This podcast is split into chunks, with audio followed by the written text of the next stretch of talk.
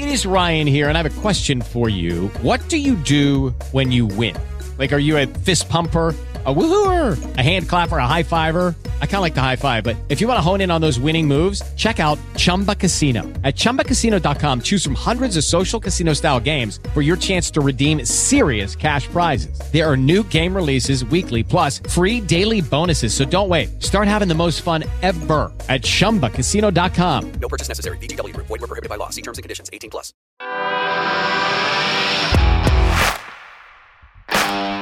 Bienvenido a Esto también es política, el podcast que habla tu mismo idioma, con Mario Girón y Miguel Rodríguez.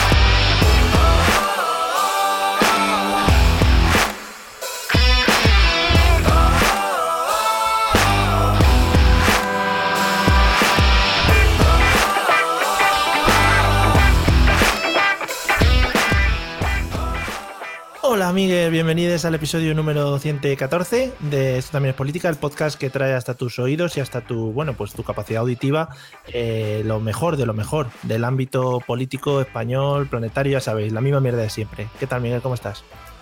Bueno, muy, muy, muy, muy contento, muy contento porque, porque Operación Triunfo ha vuelto, porque ha vuelto el Ministerio del Tiempo, mis grandes referentes, porque el otro día se lió par de Masterchef, no sé, estoy a tope.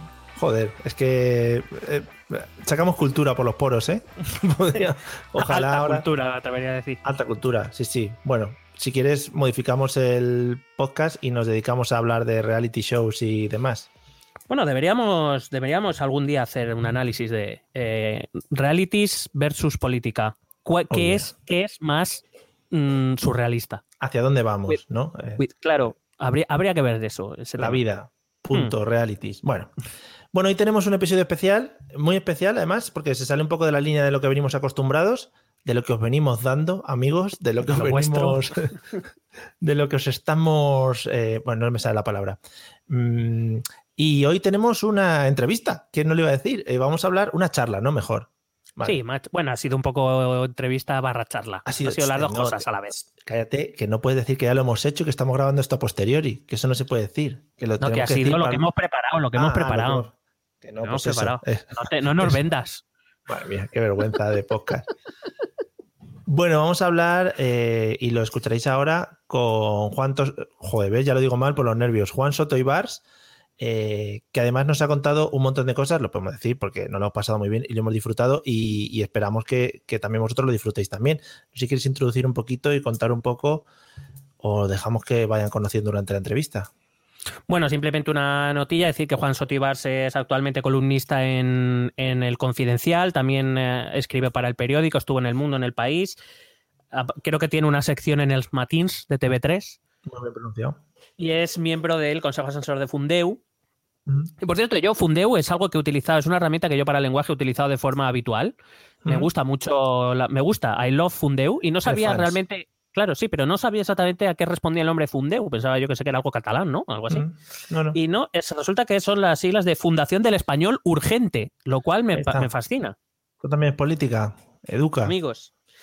Y bueno, em, eh, es un escritor de novela y ensayo. Eh, y como bueno, yo se lo había oído en una entrevista, pero como vais a descubrir dentro de poco, él mismo dice que no es periodista, sino columnista.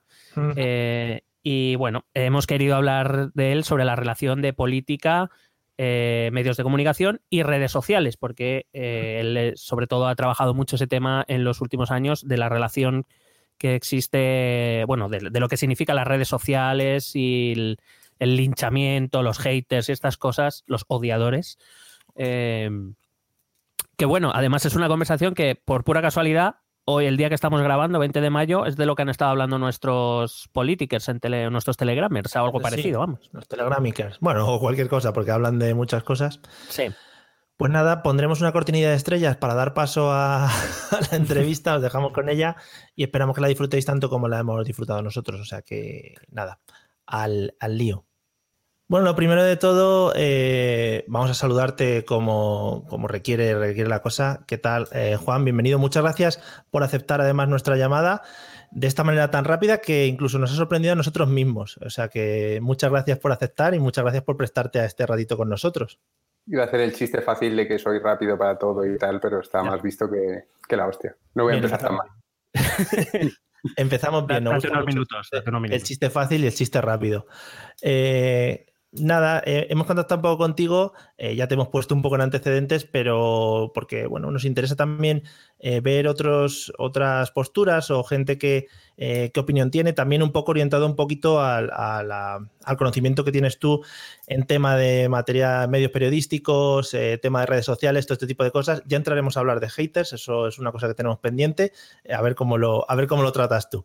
Así que nada, vamos a empezar un poquito eh, hablando un poco de temas de eh, medios de comunicación, a ver cómo, eh, cómo lo ves. Eh, nosotros, por ejemplo, vemos que desde la crisis de 2007, más o menos, Mm. quizá los medios de comunicación, no sé si se han visto o, o han perdido un poquito de prestigio con respecto a lo que, a lo que, venían, a lo que venían siendo. Por ejemplo, eh, no sé si se ha visto esto o, o lo habéis visto reflejados eh, las personas que trabajáis desde dentro en esto de los medios de comunicación, si la gente lo usa menos, si siguen siendo el- la base con la que comunicarse, etcétera, etcétera. Pues aquí yo siempre temo que, que pecar un poco de adanista y de recién llegado y de cualquier tiempo pasado o anterior y todo eso, Mm. porque en 2007 cuando empezó la crisis yo todavía no trabajaba en los medios, trabajaba en publicidad y, mm, y de hecho tenía una impresión ya muy mala de los medios hasta en la carrera. Yo la carrera la hice, la empecé en 2003, para que os hagáis a la idea, ¿vale? Y mm, hice periodismo porque decían que era lo más fácil y que te permitía pues salir de juerga y todo eso, es verdad. Y en esa época yo recuerdo que en la carrera los profesores se sorprendían de que los alumnos no leían la prensa. Los alumnos de periodismo no leían los periódicos. Decían, ¿qué periódicos leéis? Y había un silencio bestial. Y yo pienso que ya entonces, pues, esta generación que ahora se llama millennials ha estado muy desconectada de la prensa en papel. Han visto mucha tele y luego han usado mucha internet, mucho internet, pero yo creo que ni, ni hemos sido grandes consumidores de radio. Ahora con los podcasts parece que más. Ni, ni, ni mucho menos de prensa escrita. La prensa escrita había quedado un poco para, hasta que llegaron las redes sociales y se podía compartir un titular sin leer la noticia, eran un poco un vicio de padres. El país semanal los domingos, ¿no? El coñazo de El Pequeño País, que es como intentaban capturarnos a nosotros en, en este mundillo. Pero yo diría que ya estaba mal la cosa para la prensa escrita antes de la crisis. Eh, pero ya te digo que aquí estoy hablando desde un punto de vista que es mm, mm, totalmente subjetivo y, Ya. y- y intentando no fiarme del relato del adanismo de que justo cuando nosotros llegamos se jodió la cosa. Porque eso es muy tentador, pero si te pones a leer, eh, por ejemplo, a Cansinos Asens, ves que la prensa entonces tampoco estaba muy distinta ahora. Mucho becario, eh, periódicos que abrían y, y se descomponían, eh, precariedad absoluta. Yo no sé si en algún momento, salvo la transición y el momento como que, que hubo como libertad de prensa en España y la gente leía los periódicos y quería enterarse de todo, salvo los años aquellos que, eh, yo qué sé, a lo mejor hasta, hasta los años 90, que quizá hubo un periodo de oro del negocio periodístico, pero yo creo que ha sido breve. No creo que la, la prensa en España nunca haya tenido muchísimo vuelo. Pero yo, por ejemplo, pe- pensaba, Sí. perdona, pensaba más en, en torno a prestigio. Yo, por ejemplo, recuerdo Ah. mi padre compraba el, el país todo el- el- todos los días de la semana y el fin de semana compraba la ABC, que era un poco de, joder, papá, qué cambio, ¿no? para contrastar. Terapia, terapia frío-calor. Claro. Bueno, Pero sí, sí, sí que yo tengo la sensación de que se compraba más periódico, que se leyera o no ya era otro tema. Pero sí Mm. como que tenía más prestigio de que ahora es como, vean, que sí. Por- yo pienso que eso es porque venían de la transición, venían de un periodo de, de apertura de la información en España y hay una generación que es la de nuestros padres, poco más o menos, que sí que, sí que abrazó con mucha fuerza el tema de la prensa libre y Prisa pues fue como el caballo de batalla de toda una generación que de pronto entraba a, los periódicos y que se había tenido que conformar con medios que habían en la última parte del franquismo ya a partir del año 68 con la ley de Fraga, pues empieza a haber un- ese, triunfo, ¿no? Todo- todos esos medios, revistas, etcétera, que empiezan a abrir la, la luz de, un- de una prensa prestigiosa que te dice la verdad, que hace caricaturas de los políticos, etcétera. Pero yo creo que ya había muerto todo eso cuando en los años 90 Telecinco hace aparición, ¿no? O sea, y, y- y lo del prestigio es que nunca ha sido muy grande, porque yo soy muy lector de, de- A mí, el principio del siglo XX en España es una de las épocas históricas que, de esas que te dicen, ¿dónde te gustaría volver a nacer? Pues yo ahí. Y, ya Valle Inclán está hablando de la canalla, ¿no? La canalla más canalla es la prensa, según Valle Inclán. Y es un poco el espíritu de la época. No sé, ya te digo que salvo... yo creo que nuestros padres han sido los que más en serio se han tomado la prensa y los que y por eso ha habido escritores como Rosa Montero, Almudena Grande, Mu- Muñoz Molina, eh, to- to- todos estos escritores de prisa que han sido bestsellers porque escribían columnas en el país y eran colaboradores del país y, yo creo que eso ha sido una especie de paréntesis donde mucha gente se ha forrado, donde, donde mucha gente ha, ha consumido tanto la prensa como los libros que se recomendaban en la prensa, pero yo creo que nosotros aparecemos en escena y, y empezamos ya a ser un poco adultos cuando lo que dice el Babelia que te lea no se lo cree nadie. Y a mí eso me parece como bastante sintomático de cómo la prensa pues, irrumpe en la cultura española y con mucha fuerza y, y se convierte en un, en un generador de opinión y de cultura, etcétera, y cómo se desinfla, se desinfla por como se desinfló el PSOE, por su propia corrupción y su propia, digamos, onanismo, ¿no? Eh, ¿cómo, cómo ves el tema de esta última ola que se está moviendo mucho en el tema de la prensa, el tema de suscripciones?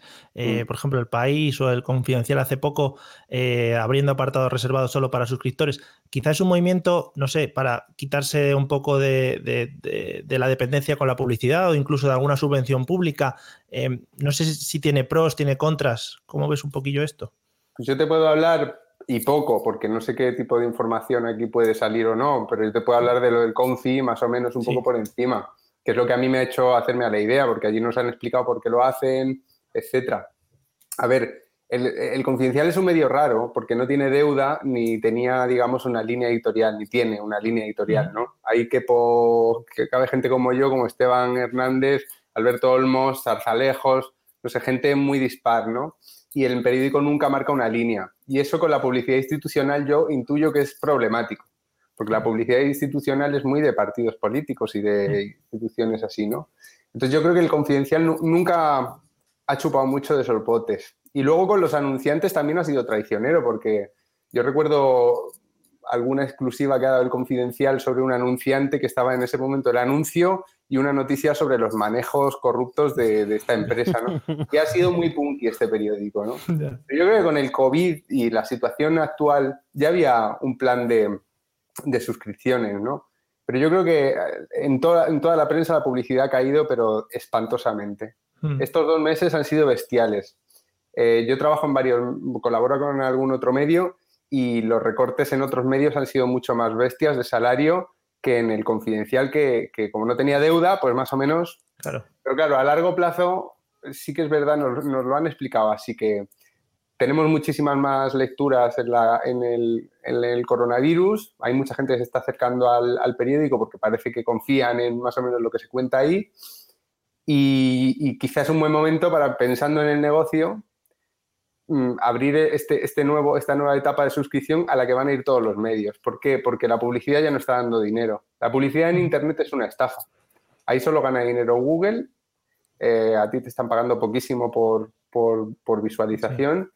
Y pensando en el negocio y en mantener unas empresas, pues el confidencial creo que tiene 170 trabajadores ahora. Pensando en mantener eso, pues ah, van a intentarlo con la suscripción, igual que, igual que los demás. A ver, o sea, a mí me preocupa cómo, desde mi punto de vista de columnista, Mm. yo he estado haciendo una actividad que iba muy centrada a que, a que cuanta más gente llegara al artículo, mejor. Claro. ¿no? Y, y a mí me parece que ahora pues, va a haber un cambio de estrategia, tanto en los medios como en los periodistas, en la que mm, vamos a tener que, bueno, que conocer mejor a nuestro suscriptor. A mí lo que me preocupa es eso de las suscripciones, que ya se ha visto en el diario.es y en otros medios que al final el suscriptor es un poco tirano.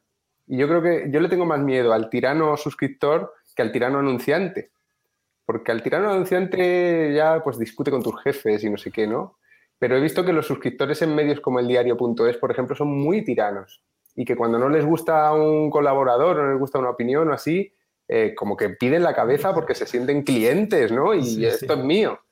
Y eso es lo que me preocupa un poco más, que el lector de prensa, los que, la gente que deja comentarios en, lo- en las noticias y todo eso, se ve que es como, que se lo toma muy en serio, ¿no? Y me preocupa cómo eso puede afectar o hacer interferencia en el buen funcionamiento de la libertad de expresión dentro de un medio.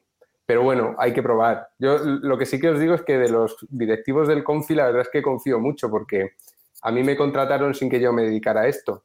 Y yo no, daba un duro porque a mí me leyera ni Dios, y esto hace ya ocho años y parece que lo supieron ver ellos mejor que yo. ¿eh? Yo no me quería dedicar a, a esta movida. Así que espero que sigan teniendo buen ojo con esto.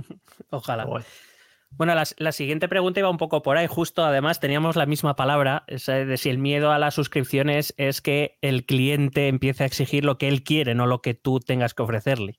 Claro, es que esto además se ve en la educación también. O sea, en las universidades norteamericanas, que son privadas, se ve la- el poder que tiene el- la clientela sobre ciertos sobre ciertas instituciones que tienen también una función social de decirle a la gente lo que tiene que, pensar a veces. En, la, educación y en la prensa, yo creo que muchas, o sea, yo creo que el- no se puede someter este tipo de institución a la opinión pública, porque la prensa porque le dice al lector cosas que no sabe o debería estar para eso, no para decirle al lector lo que ya sabe y lo que ya piensa.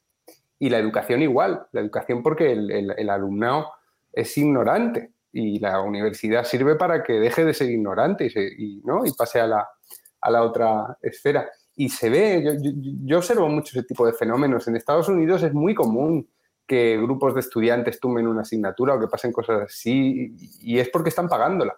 Si fuera pública la universidad, les mandarían a tomar por culo o les dirían, pues sí, tenemos en cuenta vuestra reclamación de que no sé qué, pero no sé, yo creo que estamos en una época donde la opinión pública ha adquirido una fuerza que es desmesurada. Y si fuera una opinión pública informada y fuera una opinión pública meditada, no me preocuparía. Pero es que tenemos una opinión pública que solo hay que ver los comentarios de los periódicos. Y no se le exige ninguna responsabilidad al lector. Como que siempre tiene la razón, ¿no? Siempre. Y a mí eso me preocupa porque al final es como si un director de cine estuviera haciendo la película mm, como en la isla púrpura de Bulgakov, eh, según las ordenanzas de, de los que están viéndola y, y no pudiera tener un criterio propio. Y esto se ve con producciones de Hollywood que se caen por una polémica en, en- en Twitter, ¿no? O sea, Mm. a mí me preocupa ese... Temo mucho a la, la dictadura del tuitariado. Sí. Eh, una, a ver, yo te quería preguntar a ver si tú podrías aclarárnoslo, porque más o menos yo tenía una idea de lo que significaba una línea editorial, Mm. pero yo creo que en los últimos años, línea editorial, propaganda en algunos medios, pff, yo no sé exactamente qué es una línea editorial a día de hoy. Dices, por ejemplo, el Confidencial no tiene línea editorial. Nos jactamos de no tener línea editorial. Solo No. se han publicado creo que cinco editoriales en, en los 19 años que lleva el medio. Uno en el 1 de octubre, otro ahora con el COVID. En fin, se han publicado poquísimos editoriales. Y en el caso de Cataluña, concretamente, yo llevaba una opinión contraria ese día a la línea editorial. Porque creo que fue el 1 de octubre o así. Y el Confidencial sacó un editorial muy constitucionalista y yo como vivo en Barcelona y vi cómo les cascaban a gente de mi barrio, yo ese día estaba como espeluznado con la policía, ¿no? Y publiqué una opinión contraria y no tuve ningún problema. O sea, que aun, que aun en los casos en los que ha habido una línea editorial, eh, se nos ha permitido disentir de ella. Yo línea editorial he percibido en el país cuando estaba Cacho, cuando estaba Cebrián. Ahí había una línea editorial, ahí sí los periodistas, sobre todo los articulistas que se salían de esa línea editorial, mm, se iban a tomar por culo. Eh, Y- Es que en, ge- en general nosotros, por ejemplo, nuestros, nuestros oyentes, cuando hablamos con ellos y tal, Mm. es como que todos tienen muy clara la percepción de el medio defiende a tal partido, este medio defiende a este partido. Es como en qué momento esa línea editorial se alinea con una línea ideológica en la cual ya la información incluso a veces pasa a un segundo plano. O sea, ya leo al país porque es del PSOE E o leo a El Mundo porque defiende al PP, ¿sabes?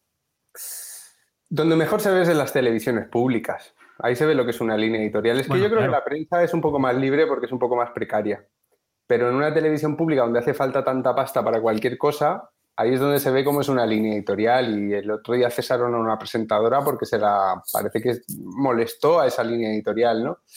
No sé, en ABC a Zarzalejos se lo cargaron porque no aceptaba informar, entre comillas, informar aquí Sí. eh, sobre la teoría de la conspiración de, de Pedro J. y de Esperanza Aguirre. Y, Arz- y Zarzalejos, no sé, y ahora no sé si dimitió o lo echaron, me parece que lo echaron porque se negó y escribió un editorial diciendo que el ABC no iba a mentir a sus lectores.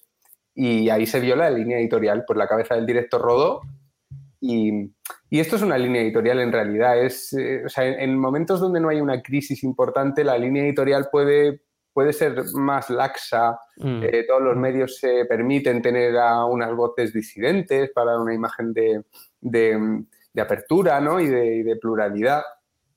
Pero en los momentos de crisis es donde se ve claramente, porque en, lo- eh, en- en los demás momentos es una línea roja y, te- y dejan algunos pisarla, pero en otros momentos es una guadaña y como la pises te corta el pie, ¿no? Y ahora estamos viendo por eso yo creo que mucho cambio de firmas. Por ejemplo, César Calderón lo, lo echan de público, se va a Voz Populi. ¿Por qué? Porque está metiéndose con el PSOE, es evidente, ahí se ve la línea editorial de público, ¿no? Y la de Voz Populi que le da, que le, que le acoge y le promociona.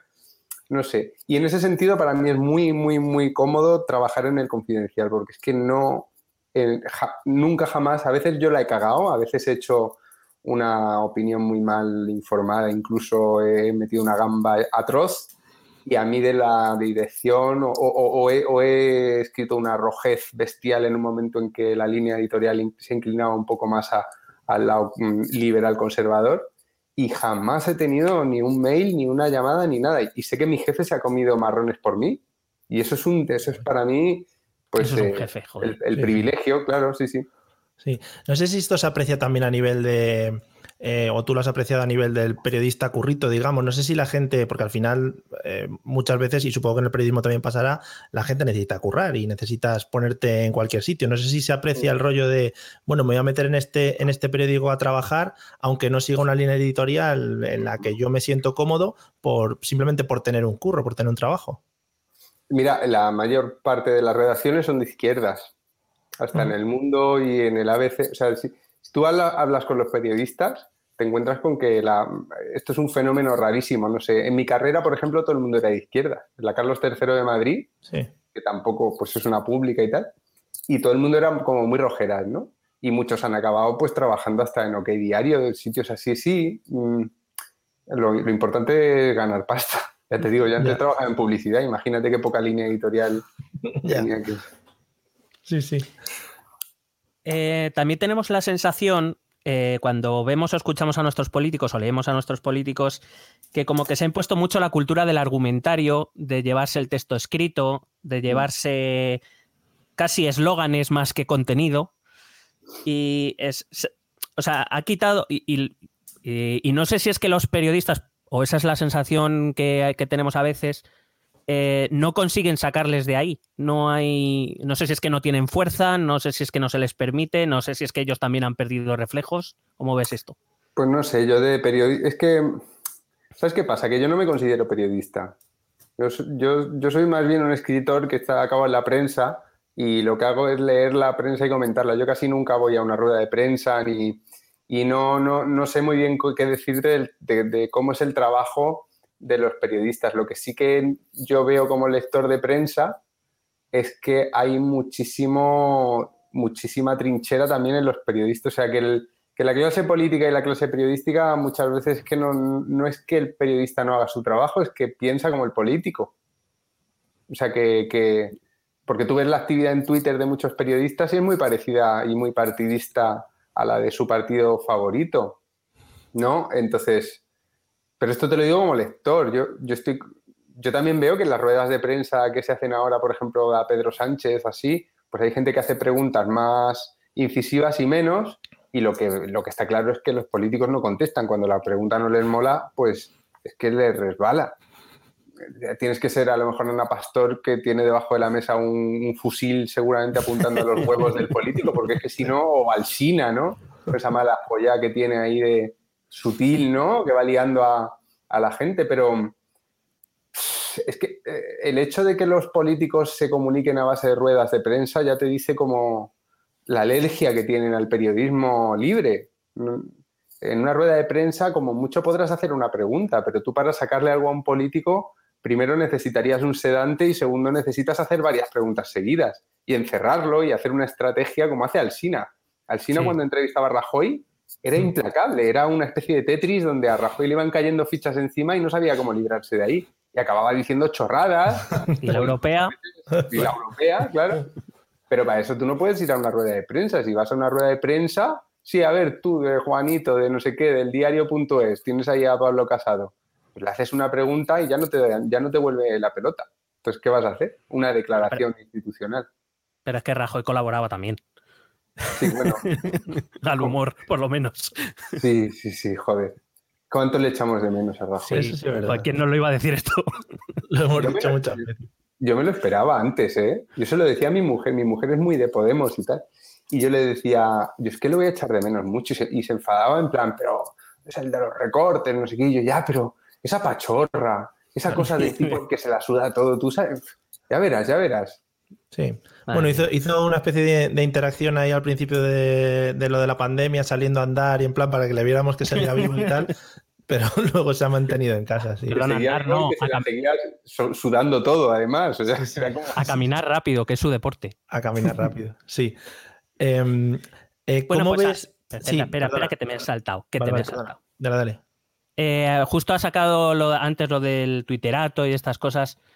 Eh, tenía la pregunta formulada de otra manera, pero la voy a cambiar. ¿Se han cargado las redes sociales eh, la información que nos llega? Eh, o, al- o la han deformado o... Es el huevo y la gallina. Yo tengo la impresión de que las redes sociales nos han puesto un espejo. Y ese, ese espejo es un poco deformante, sí. Porque en las redes sociales todos somos más hijos de puta que en la vida real. Mm. Eh, la prueba es que no hemos acabado a tiros todavía con las cosas que nos decimos en Twitter. Sí. Entonces, bueno, pues se ve que las redes sociales nos permitimos, como aquello es como el coche, pues va rodeado de un armazón, no ves la cara del tío al que estás llamando hijo de puta y entonces, bueno, te permites muchísimo más margen que en un ascensor, ¿no? Que si le gritaras así en la cara a un tío lo que le estás gritando por la cuenta de Twitter, sería un escándalo, ¿no? Pero yo también pienso que las redes sociales han acabado siendo como nosotros las hemos hecho. Y que si, si bien pueden radicalizar por sus algoritmos y sus filtros burbuja y todas esas cosas que se leen en, en los libros especializados sobre el tema, también me parece evidente que, que a- es que siempre pienso lo mismo, que al lector, al usuario, llámalo como quieras, hay que, no hay que liberarlo de su responsabilidad. Es como los que ahora están diciendo, esto de las protestas de los scratches de la derecha es acción-reacción. ¿Cómo acción-reacción? Que eres un péndulo. O sea, tú tendrás responsabilidad sobre ir a hacer un scratch o no ir a hacerlo. Si antes te parecía mal, ¿por qué ahora lo haces? ¿No? Es como, no, no, porque es que nos han calentado y, ahora ya no somos responsables. Pues yo creo que eso pasa en las redes sociales con la información. Se ve cuando la gente mm, mm, suelta, difunde bulos y tal, y noticias que son falsas o que están con un titular totalmente fuera de lugar, les, les corrige a alguien y le dicen, bueno, pero algo de verdad tendrá, no sé qué. Y, y- Ujú. y- y- y- y a mí me desazona mucho eso, ver que no estamos... mm, es como que, que exclamo, con estos bueyes hemos de arar, ¿sabes? Como muy lacónicamente. Porque digo, bueno, pues si esta es la opinión pública, esta es la ciudadanía posiblemente más activa y más interesada por las noticias, que es la que está en las redes sociales, la que más prensa consume, digital, pues esto es lo que hay. es que esto es lo que hay. Es- eh, yo, yo estoy ya resignado. Bueno, por lo menos lo tienes ahí asimilado. Em, ¿qué, No. qué- qué balance ves más o menos entre opinión, tertulia e información en medios? Pues ya sea en, en periódicos o en medios televisivos. Y no sé si, si eso implica también una, lo que comentábamos antes, una pérdida de información o que la gente vaya perdiendo capacidad de informarse por tanta tertulia y tantos opinadores que tenemos por ahí. A ver, en prensa política no hay, no hay información, hay opinión. O sea, hablar de información política es absurdo. Puede haber información cuando sale un caso de corrupción y te informan de algo que el político no quiere que sepas, pero cuando tú estás dando información, entre comillas, sobre la- las declaraciones de un político contra otro y lo que le ha dicho este y le zasca y no sé qué y el Congreso, de ahí no puede salir información. Porque ya que estás trabajando con opinión, que es lo que sueltan los políticos, propaganda, tú o estás haciendo propaganda o estás haciendo eh, contrapropaganda, pero, pero volverá a ser también en, en la sección de política de cualquier medio, información no hay. Porque es que aunque te informen fríamente de lo que ha dicho uno y lo que ha dicho otro, tú estás leyendo opiniones. Mm, Los políticos no, no dan información. Entonces, me parece que la línea no existe sencillamente. Em, hay un. Hay ¿Cómo lo veis un vosotros? Sí, sí. No, es que, por ejemplo, nosotros, no sé si vas a decir eh, algo parecido, pero nos jactamos mucho de, de- de eso, de, de informar sobre cosas. Es decir, por ejemplo, eh, cosas muy típicas que la gente pasa por alto, como por ejemplo los programas políticos. Pues a nosotros nos gusta mucho meternos de lleno en los programas políticos y quizás no sé si está bien la palabra, pero informar sobre los programas políticos a la gente que nos, a la gente que nos escucha o tocar temas de ese estilo. y que es Entonces, un programa político. Un programa político es, Sí. es propaganda. No, Mm. es, no, no estáis informando de algo como cómo se esparce el virus o, en fin, o qué dice la OMS. Eh, o sea, un programa, si yo entiendo que se puede informar fríamente sobre qué dice cada partido Mm. político, ¿no? Pero estás informando sobre la base de una propaganda, que es el programa electoral. Entonces, por eso yo digo que no hay una línea, porque aun- aunque tú des una información, digamos, desapasionada y objetiva sobre lo que te estás encontrando en los programas políticos, mm, es que hasta si te vas al BOE, estás, está- está- está- estás disolviendo una. está- estás traspasando la línea que hay entre lo objetivo y lo subjetivo, porque en el BOE también hay propaganda. Se- hay muchísimas medidas que aparecen en el BOE que están vacías de contenido y son simplemente eh, pa- palabrería política, ¿no? Mm, Entonces, por eso me parece tan difícil. Pero no considero que eso sea la muerte. O sea, no se me ocurre otra manera de, de hacer prensa política tampoco, porque ¿qué es la política al final? Son eh, partidos, organizaciones que se llaman partidos y por tanto son sesgadas, eh, dando opiniones sobre cómo debería ser el país y, cómo sobre, y sobre cómo es su y, cómo, y sobre cómo son sus adversarios. Pues qué reducto de información queda en la, en la- en la prensa política. O sea, ¿dónde está? En que han incumplido algo que dijeron, pero es que lo, dije, lo que dijeron en la propaganda, claro que lo iban a incumplir. En que han pillado a uno en un manejo de, dinero. Bueno, sí, eso es información, pero la- lo- se va a cubrir con propaganda. No, no hay más que ver cómo acabó todo lo, lo de la corrupción del PP, ¿no? O la del PSOE. Al final, estás manejando una bomba de propaganda y por mucho que tú seas un artificiero experto y honesto y objetivo e intentes decir voy a cortar el cable rojo porque tal, al final explota una bomba. Lo que explota en la cara del lector es propaganda. Y va a haber gente que te llame mentiroso si no le gusta lo que has dicho sobre el programa electoral de Podemos, PP o lo que sea. Sí, Y, y al final es que te estás, eso, está- estás en una línea muy fina y, y no te puedes sostener de pie sobre ella porque ya es que el lector que te va a leer a ti ya tiene una posición de, de partida, ya ha tomado la decisión de creerse o no creerse lo que digas en función de lo que tú vayas a decir. Y por eso me parece tan difícil. Mm. Sí, a nosotros al final nos han asociado con, bueno, en las cercanías de Vladimir Putin muchas veces. Siendo un podcast pequeñito como nosotros, eh, estamos en las cercanías de Putin, ¿cómo lo ves? Joder, qué tacaño es Putin, ¿no? Porque Sí, sí, no nos, ha- no, no nos, ha- no nos, Yo nos no inyecta sé, mucha pasta. veo lo que tenéis detrás y me Ah. parece que se podía estirar el hijo puta de Putin, ¿no? A él le Hay gusta mucho el casa- pan de oro y todo eso. Es que tenemos que disimular, nos lo, lo Ah, ha vale, ordenado. vale. Es Vale, un vale. plató. Luego aquí están los elefantes dorados y cosas así. Venga. Y los osos que cabalgamos.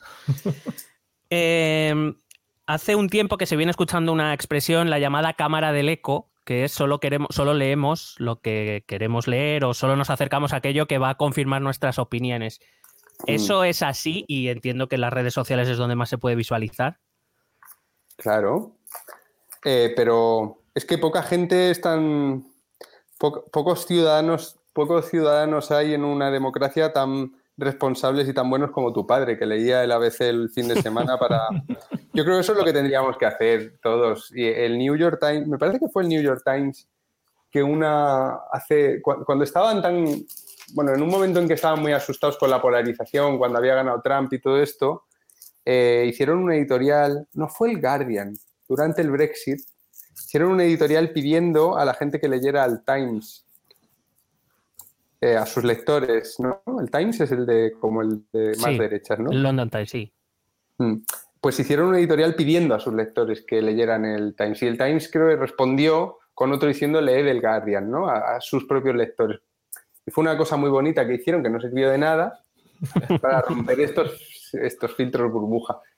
Pero yo creo que lo que se demuestra muchas veces cuando alguien, cuando alguien que tiene una opinión muy cerrada y que está muy metido, muy cómodo en su cámara burbuja, está de, en su cámara de resonancia de Twitter, es que no se cree nada, que no...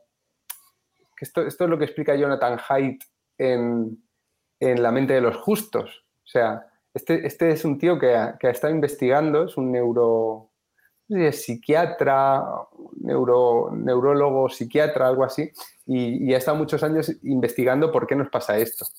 ¿Por qué la mente de los justos está encerrada y todo el mundo es justo y considera injusto al otro, ¿no? Ha estado investigando la pulsión de la tribu. Y según las investigaciones de este tío, que nunca son concluyentes porque en psicología ya se sabe que cualquier cosa se puede tambalear, pero a mí me parece como tentador, como mínimo, pensar que, que algo de razón debe tener y es lo que se observa, ¿no? Jonathan Haidt en La mente de los justos lo que viene a decir es que nosotros tenemos una parte racional que él eh, ejemplifica como un jinete que va sobre una parte emocional que es un elefante, ¿no? Entonces las dos partes, la emocional y la racional, no están separadas, son un, un, simbionte, ¿no? Entonces la racional dice, mmm, debería ir para allá y la emocional empieza a andar en dirección contraria. Y en las opiniones políticas parece ser que muchas veces es el elefante el que toma la decisión y nos posicionamos antes emocionalmente y tomamos una decisión emocional sobre un asunto que consideramos justo e injusto, y luego el jinete, el que va encima del elefante, a lo que se dedica es a intentar encontrar explicaciones racionales a por qué piensa esto, ¿no? Esto él lo explica con experimentos, todo este rollo de los libros de psicología, pero me parece muy tentador creer que más o menos por ahí tiene que ir la, la, la perdiz corriendo, ¿no? Y en ese sentido, esto de los sesgos de confirmación y las cámaras de eco sería una manifestación natural de algo muy humano, de algo muy humano, que es eh, este resorte que, que, hace que la gente pues, se, emocione por lo mismo en grupos y se emocione negativamente por lo mismo en otros grupos, ¿no? En fin, que mm, si este, si, si este psiquiatra no está diciendo tonterías, posiblemente haya muy poco que hacer en, en este sentido y, y, y, sí requiera un esfuerzo de, como de responsabilidad de cada uno individual, el que pueda hacerlo bien y el que no que no lo haga, de decir, me conviene creerme esto, pero ¿es verdad o es mentira? En, en, en un ensayo que publicas en 2017, que se llama de las redes, eh, acuñabas el concepto de postcensura. Mm. Nos, lo, nos lo podrías, pues ya que estás tú, si no te importa explicárnoslo. Sea pues que sí, eh, podría hacerlo yo, pero mejor que el autor no lo va a aplicar nadie. Pues eh, me lo han explicado mejor en algunas críticas, ¿eh? porque la gente luego... Eh, yo, yo estaba investigando los linchamientos digitales hace como en 2013, 14, cuando empezaron a ser muy comunes y, y vi que mucha gente, como de la vieja guardia, muchos Javier Marías, gente así, muy liberales en el sentido de libertad de expresión y tal, eh, empezaban a hablar del auge de la censura otra vez y esto parece con, con, Franco y no sé qué, con la corrección política. Y como yo estaba con los linchamientos, también, y siempre me ha interesado el tema de la libertad de expresión, no sé, autores que he leído han sido censurados en la Unión Soviética, etcétera, no sé. Siempre tengo una inclinación hacia allá. Me puse a, a preguntar, o sea, me hice la pregunta de si realmente había una nueva censura o, o, había vuelto la censura. Y me respondí rápidamente que no, porque como estaba observando los linchamientos, dije, en un linchamiento no hay un Franco y un Ministerio de Interior que diga esto sí, esto no. No hay una ley escrita que haga que la gente sepa lo que puede decir y lo que no, cuál es el castigo. Al final la censura es un, es un resorte civilizado, es un resorte del, del Estado. Y por tanto, pues hay una ley y hay un, un censor y hay unos profesionales y, hay hasta veces un tribunal que decide si algo... O sea, la censura franquista, que la tengo estudiadísima, es un juego del gato y el ratón entre creadores que intentan hacerle trampas, censores muy torpes, en fin, hay muchas historias muy divertidas, ¿no? De Berlanga, de toda esta gente. Y esto era distinto. Lo que está pasando ahora es distinto. Y entonces le puse postcensura al... A, tuve que inventarme un palabra y le tuve que poner el post como todo pedante, pero creo que tenía sentido porque la censura es vertical, la censura clásica es vertical. Hay un poder, hay un organigrama, hay una ley y de arriba abajo, ¡pam!, pega el hachazo sobre el que se pasa de la línea que no quiere ese poder que, que se cruce. Pero ¿qué es lo que pasa en la postcensura? La postcensura es horizontal, eh, es, es orgánica. No hay un poder, no hay un censor. De pronto algo que dice un cómico es castigado por una masa que ni siquiera tiene líder, que no tiene una ley escrita detrás, que no ha garantizado cuál va a ser el castigo, sin defensa, etcétera. Y otro cómico hace el mismo chiste y no le pasa nada. Entonces, ¿qué es lo que ha pasado ahí? Si hubiera una censura, los dos hubieran tenido la misma pena, más o menos. Eh, no, no, no han tenido la misma pena. Uno ha perdido el trabajo y a otro no le ha pasado nada o ha ganado mil seguidores porque la postcensura es arbitraria. Y, por eso yo interpreto que la postcensura, que al final es una censura orgánica que hacemos entre todos en las redes sociales, eh, es casi más peligrosa que la otra porque la otra, la censura clásica, depende de una ley y en el año 79 me parece que es cuando tumban la ley de Fraga del 68, se acaba la censura en España. Y todo lo que no se podía decir ahora se puede decir. Y me cago en Franco y, me cago en Dios y lo que sea. Pero ahora eh, que tenemos una libertad de expresión casi absoluta y en teoría podemos decirlo casi todo, te puede caer un delito de odio, te puede, no sé qué, pero es muy laxo lo de la libertad de expresión, la censura en España. Sin embargo, pues, oye, pues David Suárez pierde el curro en Vodafone porque de pronto hace un chiste de subnormales. Y lleva haciendo chistes de subnormales 10 años y no le ha pasado nada. Pero de pronto uno, ¡pum!, salta la... Y eso es arbitrariedad. Eso genera en el, en el, en el hablante, o sea, en el, en, el, creativo, hasta en el que tiene una cuenta de Twitter, un, una autocensura que es mucho más peligrosa que la otra. Porque no es ya sé que de esto y de esto y de esto no puedo hablar y me callo. O hago trampas, lo, maquillo como hacía Berlanga, ¿no? La, la meto doblar, intento. No, ahora es que, bueno, hay cierta nube ahí que no sé si va a haber problemas o no. Claro, es imprevisible porque es arbitraria. Y esa la hemos hecho nosotros, los usuarios. O sea, ahí no hay una ley mordaza, ahí no hay... No, no, eso somos nosotros que de pronto nos conectamos, conectados unos con otros, nos encendemos por algo que una semana después hemos olvidado, porque investigando los linchamientos yo muchas veces preguntaba a la gente que había participado en uno si se acordaba, y no se acordaban. No, yo es que puse un tuit, allá, ah, pero es que erais 35.000 mm, personas al mismo tiempo poniendo el mismo tuit, hijo de puta, ojalá lo echen del trabajo, y lo han echado. Mm. No, ya, bueno, pues si lo, yo hubiera sabido, esto me lo decían mucho. Y eso es lo terrible de la postcensura que actos que no son, digamos, culpables acaban con, es lo que dice este, el, joder, nunca sé decir el nombre del Byung Chun Han, el filósofo coreano que habla del enjambre, ¿no? Que es un grupo que no es grupo porque no están juntos y es una masa que no es una masa porque tampoco están juntos y sin embargo se comporta de esa manera en las redes y cuando toca pedir responsabilidades a alguien, en plan, os habéis pasado, habéis ahorcado a un tío que es inocente, han desaparecido. Esto de que cuando, cuando ves por la calle y ves un, grupo de gente remolinado con algo, dices, uy, me voy a acercar a ver. Sí, sí, sí. Pero no hay. Lo, malo es eso, que tampoco puedes luego. Mm, que nadie tiene la culpa de que echen al, al, ingeniero de Google, este Daymore, que echaron por un memorando que hizo interno en la compañía, que se filtró a las redes sociales y a la prensa y lo acabaron despidiendo en 48 horas. ¿Quién era el culpable, aparte de Google, por haber tomado esa decisión? Pero ¿quién, quién hizo esa presión, esa postcensura? De, ¿De, dónde venía? Venía de todas partes y no venía de ninguna, de, ninguna en concreto, ¿no? Y eso es lo jodido, que si no puedes castigar al que se propasa, al que es autoritario, porque no existe, porque es una masa, es muy difícil luchar contra esta nueva censura. Mm. Y, eso convierte una libertad de expresión formal, que al menos tenemos formal, en un poco una ilusión o creemos, porque al fin y al cabo, si hay mucha gente que ya que no escribe cosas o dice cosas por miedo precisamente a ese enjambre. Eh, es una libertad de expresión donde es imposible la responsabilidad. La libertad de expresión bajo el imperio de la ley eh, te exige una responsabilidad a ti. Y si hay ciertos temas eh, que la ley dice que no se pueden, digamos, trivializar, la negación del holocausto, por ejemplo, en Alemania, así, pues tú responsablemente puedes cruzar esa línea. Eh, y, pero tú sabes dónde tú eres un, tú eres un ser, digamos, responsable. Pero si el castigo te viene sin que tú lo comas ni lo bebas, porque algo a lo mejor no se ha entendido que tú has dicho, porque has metido la gamba borracho con el móvil o, o por lo que sea, es como que la libertad de expresión que tenemos ahora es desresponsabilizada. Porque- sobre todo cuando tú y otro dicen lo mismo y a ti te pasa y al, y al otro no. Es como, no, digamos, se derrumba el edificio moral de la libertad de expresión en estas circunstancias. Porque todos somos igual de irresponsables y todo el mundo está un poco igual de acojonado. Plan, hay ciertos temas, pero ¿cuáles son esos temas?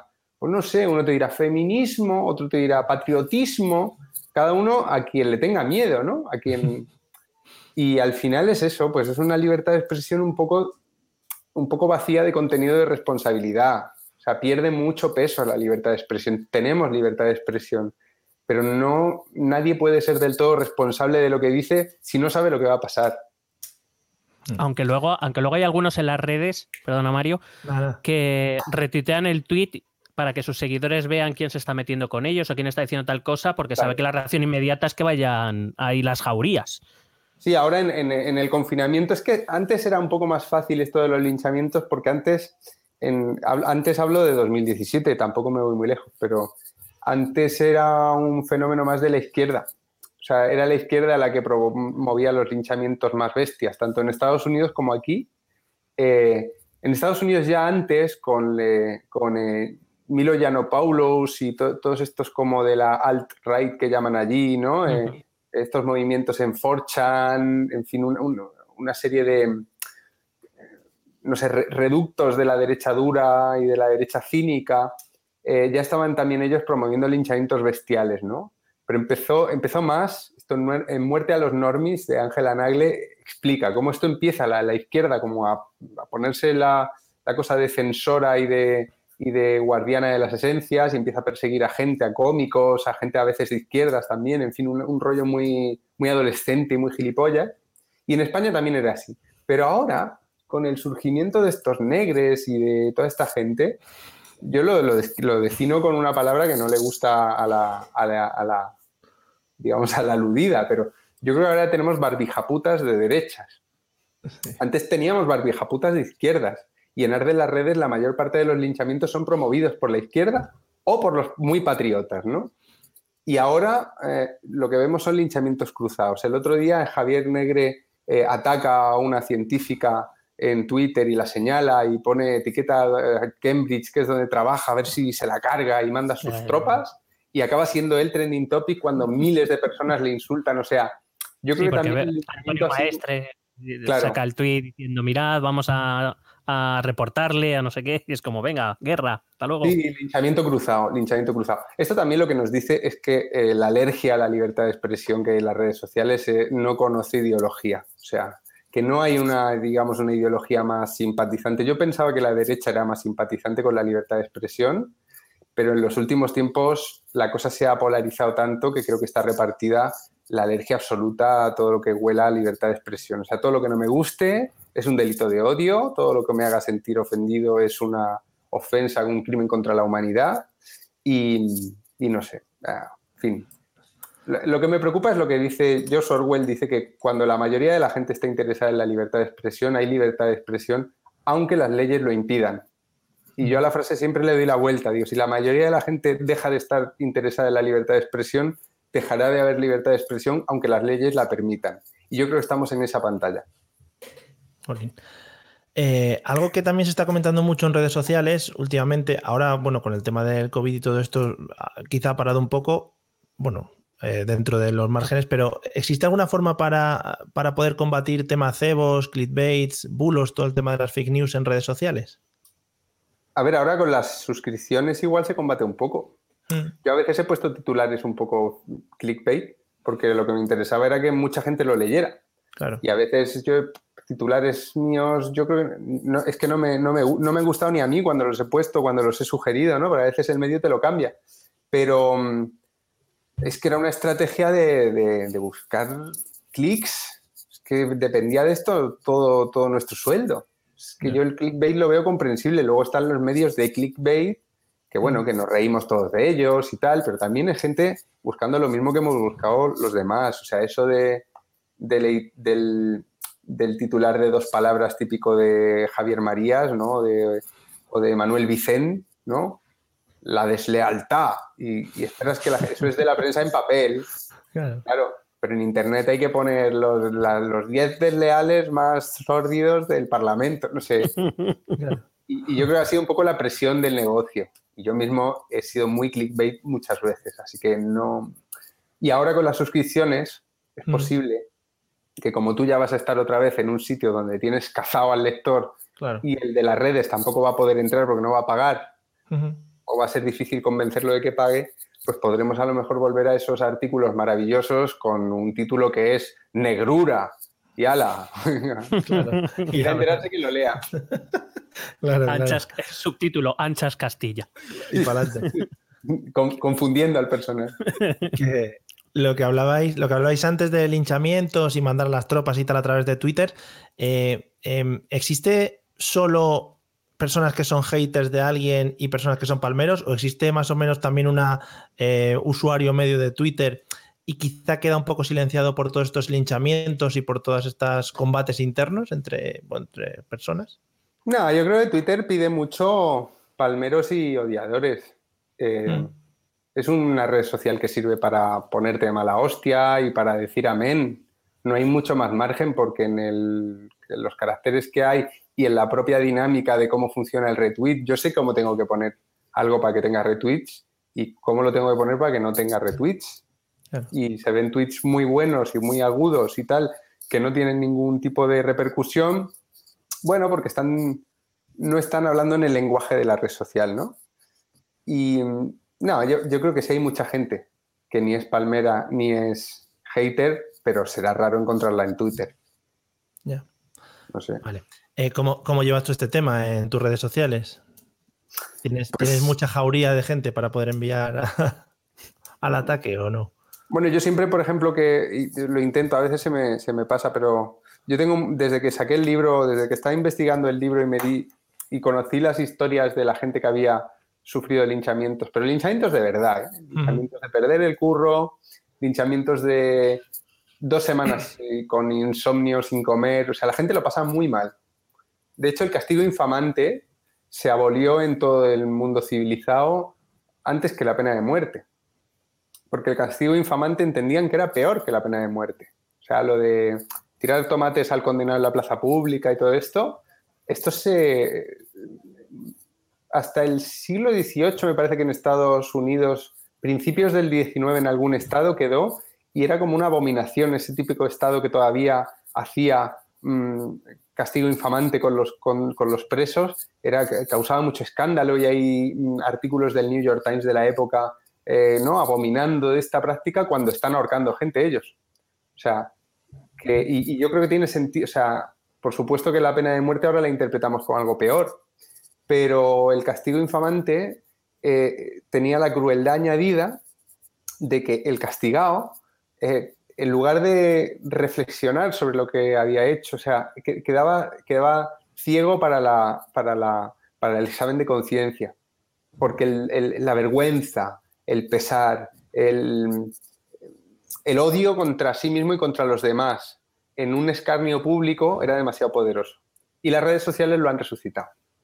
Y no solo lo han resucitado, sino que lo han convertido en una justicia paralela. Y esto se ha visto en el Me Too, donde personas inocentes y culpables han recibido exactamente el mismo castigo y cuando luego algunos en juicios o tal, han, o, porque se ha desmontado la acusación, se ha visto que no habían hecho lo que se había dicho, pues ya era tarde, ya no se les podía restituir el, el, honor destruido, la vergüenza, etcétera, ¿no? Se les podía a lo mejor volver al trabajo, pero ese tipo de castigo de la vergüenza yo creo que es una cosa muy medieval. Es más medieval que la hoguera. Yo a veces cuando se ejemplifica con una hoguera, que yo también lo he hecho muchas veces, ¿eh? pero cuando se ejemplifica con quemar a la bruja en las redes y tal, a mí me parece que se parece más al paso previo, que es lo de llevarla por la calle y tirarle mierda encima. Y me parece como más cruel, porque da también mucho gusto a la masa eh, señalar el pecado del otro y su propia virtud al mismo tiempo, ¿no? Me parece algo como muy que mueve unos instintos primarios repugnantes de los seres humanos, ¿no? Porque es la mezcla entre la crueldad y la vanidad. A lo mejor la pena de muerte, el quemar a la bruja, es la crueldad, sí, es la crueldad, y es una crueldad sin fin y asquerosa. Pero lo otro mete también la, la vanidad. O sea, son malos vanidosos. Y da mucha rabia. A mí me, me da mucho, mucho repelús todo eso. Y cuando, volviendo a lo que tú me habías preguntado, cuando yo, por ejemplo, me quiero reír de alguien que, según yo, dice una gilipollez, muchas veces lo que hago es tapar el nombre. Ujú. Con pantallazo y tapo el nombre, porque sé que me sigue gente que es muy hija de puta, como todo el mundo, y que van a- y que pueden ir a por esa persona o lo que sea, y no quiero, no quiero yo buscarle una mala tarde a nadie. Sí, sí. No, además, dentro de la facilidad que nos da las redes sociales, pues se incrementa mucho todo esto que comentas. Es decir, Mm, que ya ni siquiera me tengo que mover de mi casa, lo tengo directamente en mi móvil, es darle un botoncito de retweet. Claro. Mm, Es muy fácil y no, y no tienes. Ya te digo que la gente que, con la que yo hablé para hablar de las redes que había participado en linchamientos luego no se acordaba. Es que no te deja mella en la conciencia, es que tú simplemente pues has visto que había gente insultando a alguien y te ha parecido mal también un poco por su gestión lo que esa persona había dicho, te ha parecido horroroso y le has dicho, le has cantado a las 40, a alguien que no Mm. conoces. Y lo que no sabe la gente que participa en un linchamiento es lo que está pasando detrás. No creo que en el caso de Javier Negre, que parece encantado con este fango, y hay, hay gente como, Sí. como, como encantada con esto de, de la guerrilla y tal, y se lo pasan muy bien, ¿no? Por ejemplo, Arturo Pérez Reverte es un tipo que, es muy, que, que es- le pueden insultar un millón de personas por algo que dice y se ríe porque tiene suficiente seguridad en sí mismo y se la suda, ¿no? Y, le lee mucha más gente, ¿no? Pero una persona que simplemente hace un chiste a la que no conoce nadie o un comentario equivocado, de mal gusto, lo que sea, y que de pronto ve su nombre en la prensa y no tiene un material, un background como puede tener Pérez Reverte para decir, bueno, yo soy Claro. el cabrón que ha dicho eso, pero también el que ha escrito a la triste, el que no sé qué. No, no, una persona que de pronto ve su nombre en la prensa y tú la buscas en Google y lo único que aparece son cuatro o cinco noticias diciendo que es un hijo de puta. Sí, no está preparado para eso. No, es que se vienen abajo. Hay depresiones, hay. Bueno, es que es horrible. Es que es horrible. O sea, por eso yo digo que a mí nunca me han linchado. A mí ha habido veces que he dicho algo y salía la de Dios. Pero yo tengo mucho material en la red para que cualquiera que me busque a mí en Google vea también las otras cosas.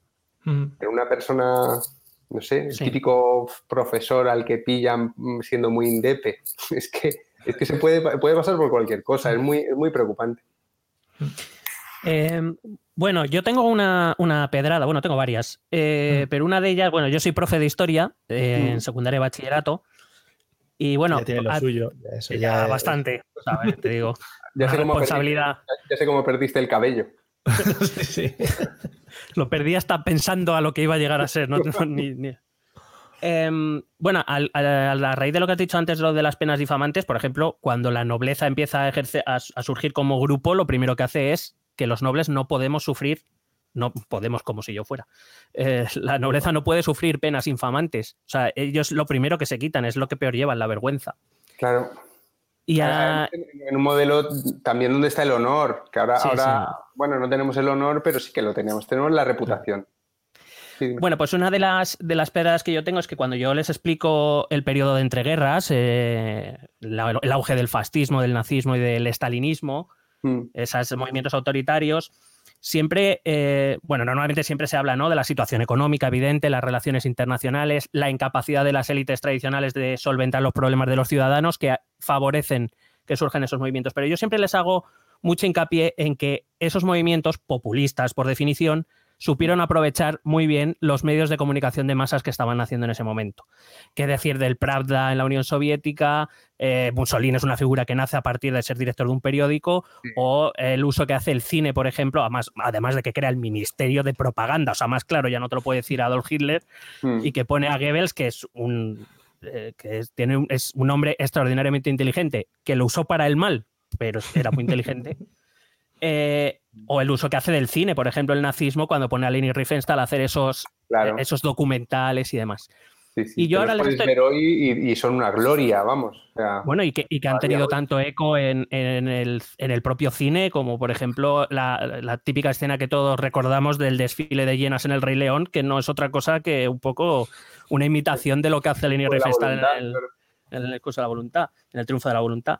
Eh, y entonces yo, por ejemplo, sí que les insisto mucho porque este auge nuevo del populismo que ha surgido en, en los últimos tiempos tiene que ver otra vez con muchas causas, crisis económica, incapacidad de las élites tradicionales de resolver los problemas, contexto internacional.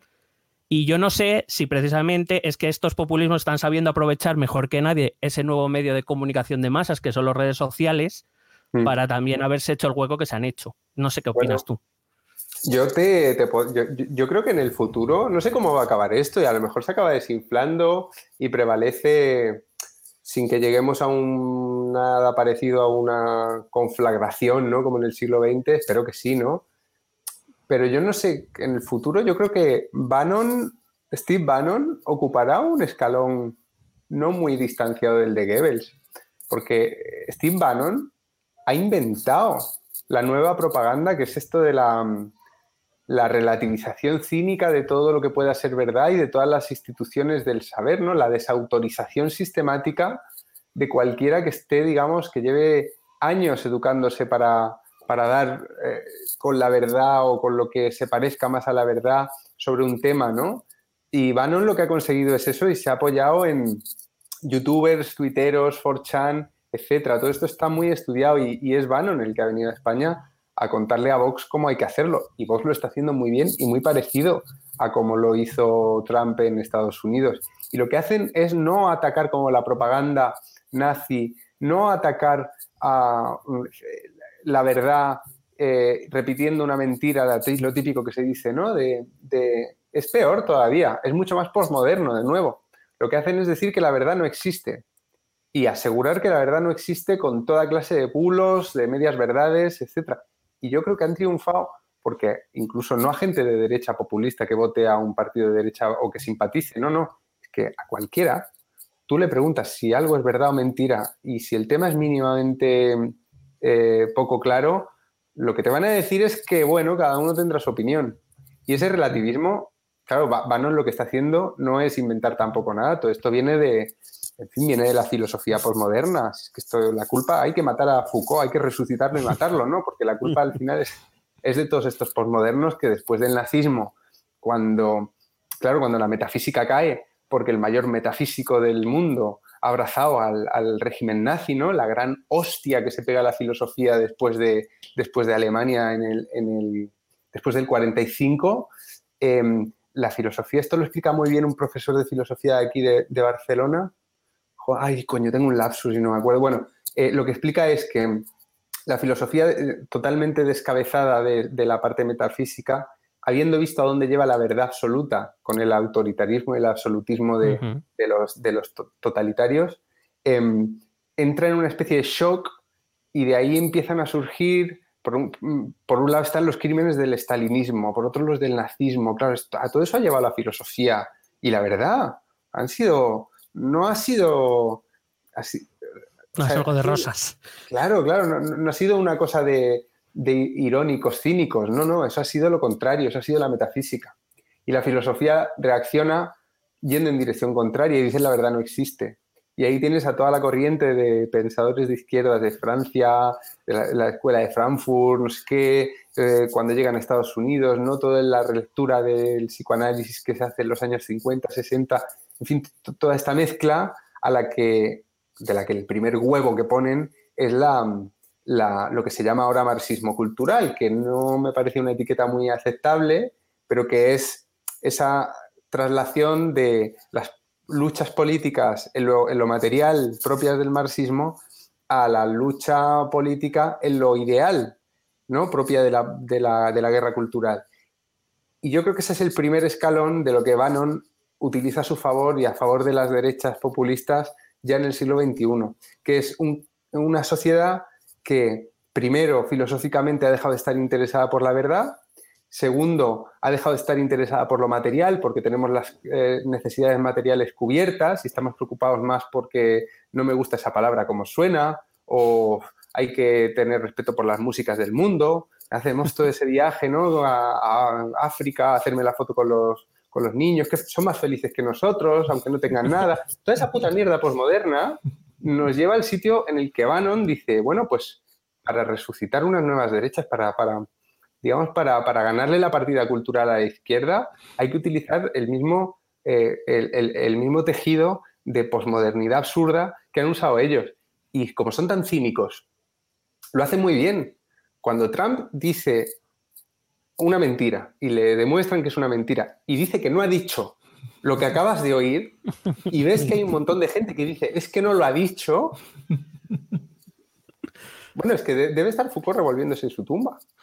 Yo siempre digo, mira la cámara de la jefa de gabinete que acaba de escuchar que hay que Lo de beber la lejía o no de- sé qué, está flipando. Sí, Sí, sí, pero, pero a mí lo que me flipaba era eso, que luego los seguidores, la Fox, tal, y, lo- y la gente en las redes sociales decía que no lo había dicho. Y lo creían. Creían que no lo había dicho. ¿Y eso qué Bueno. significa? Eso significa, bueno, eso significa que ya no tenemos dónde apoyarnos. Y, en fin. De, de todo esto, aunque hay algunos que lo hagan mejor que otros, ¿crees que existe algún partido político que no se apoye en esto del populismo también para vendernos sus, pues, o sus programas o sus, sus ideas o lo que sea? Hombre, yo creo que hay diferencias. Yo creo que el populismo, propagan- propagandistas burdos son todos, pero yo sí diría que en España mm, el PSOE ha tenido, ha sido, digamos, el, el- el más torpe a la hora de subirse a esto. Y sigue siendo un partido que institucionalmente yo creo que no, no se le da tan bien o no se ha lanzado tan, tan así, pero, o sea, más que nada, uf, es que yo creo que el PP sí que lo hacía antes. PP yo creo que es un poco pionero porque con lo del 11M y tal, allí se vio mucho lo de lo, poco que pesaba la verdad para, para un cierto número no pequeño de españoles. Pues estaba Que se, claro. la jugó, se la jugó fuerte ahí, ¿eh? Claro, pero se vio que funcionó. O sea, Sí, sí, han estado eso, muchos años fuera del poder. Eh, no les funcionó tan bien como les funcionaría a lo mejor ahora, que ya estamos todos mucho más locos. Pero, pero bueno, no sé, no sé. Es, es que yo, yo estoy desolado, o sea, me ves así hablando, pero realmente esto es bastante jodido, ¿no? Madre mía. Eh, eh, ¿cuánto, crees, ¿Cuánto crees que tiene en plan, o, el político, cuánto se alimenta del enfrentamiento social, o al contrario, cuánto se alimenta el enfrentamiento social de los políticos? No sé si o los políticos incendian un poquito más para que nosotros nos podamos enfrentar en redes sociales o en medios o en donde sea. Si nosotros castigáramos electoralmente a los políticos que hacen esto, no harían otra cosa. Yo creo que los políticos son una pantalla y hay algunos que han brotado. O sea, Vox existe al mismo tiempo que Podemos nace y, lleva, y ha pasado muchos años que no se comían un colín porque no tenían estrategia, porque eran un poco democracia nacional bis. O sea, era un partido facha, anticuado, con gente un poco de eso de víctimas de ETA, un rollo que, que no estaba ya cuajado en la sociedad como para hacer campaña, ¿no? Tenían a Ortega Lara y todo el mundo pasaba a Ortega Lara, era como, "Eh, a tomar por culo, ¿no? O sea, no, no había un- una reverencia como ha habido en los años 90, en los- hasta 2008, así, ¿no? Con el tema. Pero de pronto encuentran, o sea, yo creo que son, no sé, no creo que sea ni Abascal ni los famosos, ¿no? O sea, deben tener ahí gente muy lista que interpretó muy bien lo que estaba pasando en Estados Unidos. Y el subidón ha sido desde que han em- aplicado las recetas de Bannon. Es que ha sido mm, vertiginoso y es un calco. Y creo que también a lo mejor han aprendido un poco de Podemos, porque el populismo de Podemos en las redes sociales, el rollo este de buscar la confrontación, ¿no? de señalar, ¿no? nosotros somos la gente, pero luego están los fachas y están los machistas y están los pijos y no sé qué. Eso de dividir a la sociedad en partes eh, sabiendo además que electoralmente te va a hacer más pequeño el espacio, porque al final solo te van a votar esa gente que dices tú, los demás mm, se van a sentir ofendidos contigo, ¿no? Pues eso nos ha llevado a este, a este momento tan raro, en el que parece que los políticos hacen campaña por un poquito de gente, por los suyos, por su parroquia. Te pones a pensar y dices, ¿quién va a convencer a, a una mayoría, a una verdadera mayoría, si están todo el rato dirigiéndose pero es que parece que esta es la nueva forma en la que vamos a tener que aguantar a los políticos, ¿no? Bueno. O sea, Es que igual luego, variante. si no, se, si no se dirigen a ti, y aquí hablamos mucho de la camiseta del partido político, igual también te enfadas si no se dirige a ti el político de turno que tú te has puesto su camiseta y dices, oye, que no me estás prestando atención, que estás intentando captar otro tipo de ideas, otro tipo de ideologías. no lo sé, se, penaliza mucho. Yo tengo mucha esperanza. Tengo, pendiente escribir un artículo así un poco, que me va a caer la del pulpo, pero lo llevo pensando bastantes días. Se habla mucho del antifascismo, ¿no? En España. Por Vox y no sé qué, y el ah, antifascismo y tal. Yo creo que el único, anti, el único que puede hacer algo contra eso que llaman fascismo, que tampoco es tú que eres profe de historia, estarás conmigo en que fascismo no es, es otra cosa, ¿no? O sea, Es otra cosa. sí. es otra cosa. Em, yo creo que el verdadero frente antifascista ahora mismo es Almeida, Martínez Almeida, porque es el que puede coger de la derecha a una serie de gente que está muy cerca del encabronamiento que te lleva a Vox y traerla a, pues a un conservadurismo liberal, lo que sea, pues, bueno, que, que discute las cosas civilizadamente, ¿no? Una cosa. Y por eso, o sea, claro, yo todo lo que diga la izquierda contra Vox me parece que es para autopalmotearse, ¿no? En plan, somos la hostia, no, pasará. Entonces, este rollo de que la izquierda siempre lo ha disfrutado mucho de ser un frente antifascista y les encanta, ¿no? Es un, No, y eso son medallas para Vox también. Claro, a Vox, a Vox le viene muy bien que les estén llamando fachas y que llamen fachas a todo el mundo, ¿no? Pero sí que creo que para desactivar a una derecha populista tan fuerte como Vox y que está creciendo, un tipo como Almeida, más gente como Almeida, un PP más civilizado, lo que está haciendo ahora Inés Arrimadas de parece, ¿no? De, bueno, somos otra vez bisagra. Yo creo que todo eso pacifica y que al fascismo, como llaman, y también al populismo eh, quema conventos o lo que sea, o sea, to- a to- al extremismo le calma una sociedad que está más calmada. Y por eso mm, tengo la impresión de que, de que bueno, si, si de pronto las encuestas premian a gente como Almeida y castigan a gente como Casado, eh, habrá un dique de contención contra la derecha populista. Y esto lo está diciendo mucho también José Antonio Zarzalejos en sus columnas, que es que va a ser la derecha la que saque al país, a la parte, a, la parte derecha del electorado, de una deriva hacia, hacia, lo, hacia la batalla eh, en, la que, en la que la izquierda no tiene nada que decir, porque la izquierda no puede convencerles, no puede decirles, sois unos fachas, parad y se quedan quietos. No, no, no, tiene que ser gente como Almeida. Es, es un poco la estrategia que sigue Merkel en Alemania con Alternativa por Alemania. Claro. Es que, se- es que Merkel es el, o sea, es el ejemplo perfecto y no lo tiene dominado, porque alternativa, dependiendo de cómo vayan las cosas Mm. económicamente ahora con el COVID, bueno, a saber, a saber lo que pasa allí. Pero es lo que se ha visto en Portugal. ¿Por qué en Portugal no hay extrema derecha? Porque hay un gobierno de, era de cinco partidos, ahora no sé si es de cuatro, de izquierdas, pero que no son, digamos, un frente rojo. No, bueno, tienen política económica bastante atrevidamente progresista muchas veces, otras veces más moderada, pero lo que no están es a hostias con los fachas. Y en Portugal no hay un Vox. Y el otro día el, el- el líder de Ru- Ruiz Río, el líder de la derecha Partido Popular de allí, sí. sí, del Partido Popular de allí, eh, hizo una locución en el Parlamento diciendo que los bancos este año no deberían tener beneficios por sentido de humanidad y por lo que le deben al país que lo- donde, donde se enriquecen, ¿no? Y también habló pues de la de su bueno de tanto de su lealtad con el gobierno como de la mano que y el gobierno le pide opinión a él todas las semanas y, y- y hacen las cosas juntos, ¿no? Y por eso en Portugal no hay un fascismo o un antifascismo, no hay esta polarización, porque la clase política yo creo que es bastante más civilizada que aquí. Pero aquí, como tenemos a Podemos y tenemos a Vox que están eh, tensando la cuerda y los demás no son capaces de ver la trampa, pues no sé. Bueno, para ir un poquito terminando esta charla, eh, te queríamos preguntar, porque hemos visto que durante esta crisis has publicado algunas columnas eh, contando un poco historias de las víctimas de esta pandemia, Mm. que, que creemos que realmente en muchas ocasiones no es lo normal.